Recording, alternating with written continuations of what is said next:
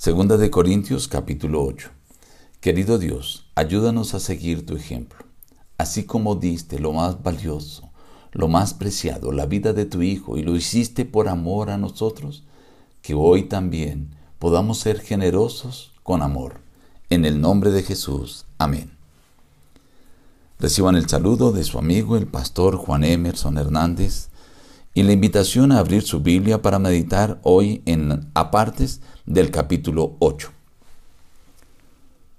Asimismo, hermanos, os hacemos saber la gracia de Dios que se ha dado a las iglesias de Macedonia, porque en las grandes tribulaciones con que han sido probadas, la abundancia de su gozo y su profunda pobreza abundaron en riqueza de su generosidad Doy testimonio de que con agrado han dado conforme a sus fuerzas y aún más allá de sus fuerzas, pidiéndonos el privilegio de participar en este servicio para los santos, y no como lo esperábamos, sino que asimismo se dieron primeramente al Señor, luego a nosotros.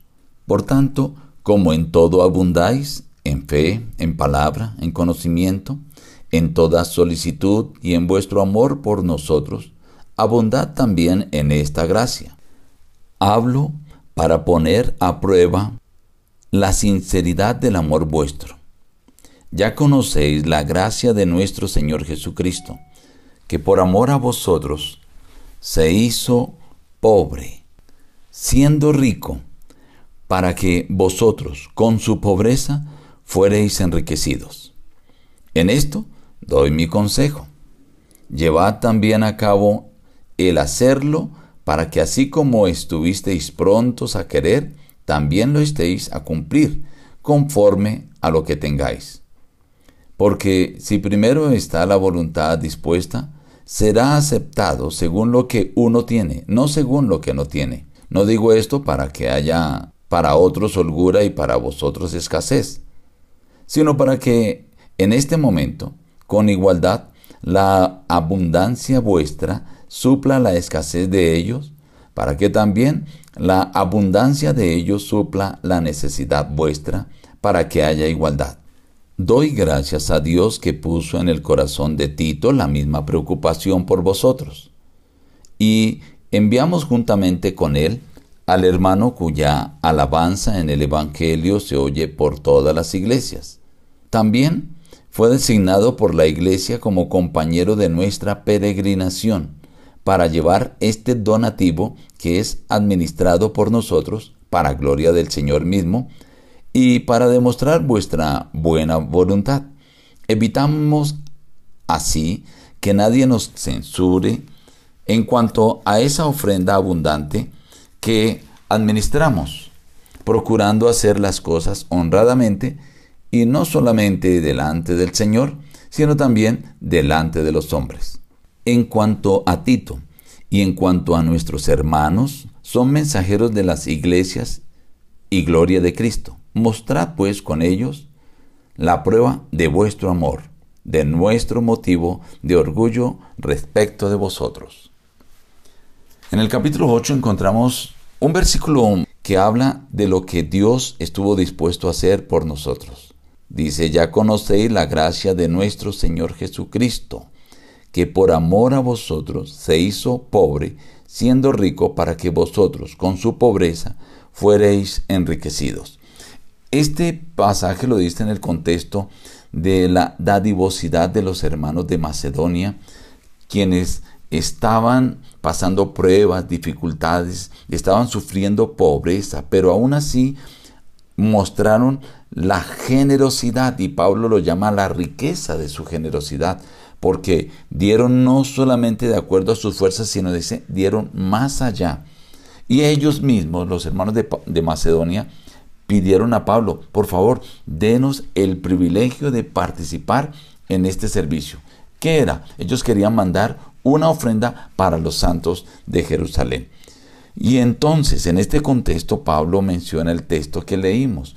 Dios, nuestro Señor Jesucristo, teniendo todo, siendo dueño de todo, se despojó de todo, pero no solamente se despojó de todo, sino que vino para salvarnos a nosotros por ese amor que tenía hacia nosotros y dio lo más valioso, lo más preciado, lo irreemplazable, dio su vida. Por amor a nosotros, siendo rico y teniendo todo, se hizo pobre, para que ahora nosotros, que estábamos destituidos, listos para la muerte por nuestro pecado, estando en esa pobreza, el Señor nos dio ahora la riqueza de su salvación y nosotros llegásemos a ser enriquecidos y tener la bendición de la salvación. Ese acto de bondad, de gratitud, de dadivosidad del Padre Celestial, de nuestro Señor Jesucristo por nosotros, que lo hizo por amor, es lo que el Señor quiere que nosotros también reproduzcamos hacia nuestros semejantes.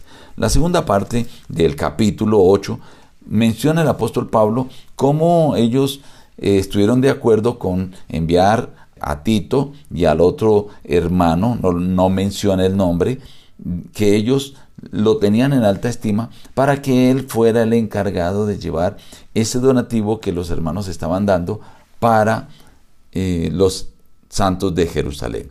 De esta forma, Pablo, sus compañeros, con discípulos, evitaban llegar a ser censurados o mal interpretados por el manejo, la administración o la malversión de esos recursos que ellos estaban mandando como una ofrenda para los santos de Jerusalén. Y dice, es bueno que ellos puedan tener, aunque no es para que ustedes queden sin nada, sino que también haya igualdad. Y cuando ellos puedan, también manden a ustedes y de esa forma haya igualdad. Hay una invitación muy clara en este capítulo, que hoy tu generosidad, lo que tú quieras donar para ayudar a otras personas, sea con amor. O si es una donación para la iglesia, sea con amor, así como Cristo se dio por ti, con amor. Nos despedimos diciendo, busca a Dios en primer lugar cada día y las demás bendiciones te serán añadidas. Que Dios te bendiga.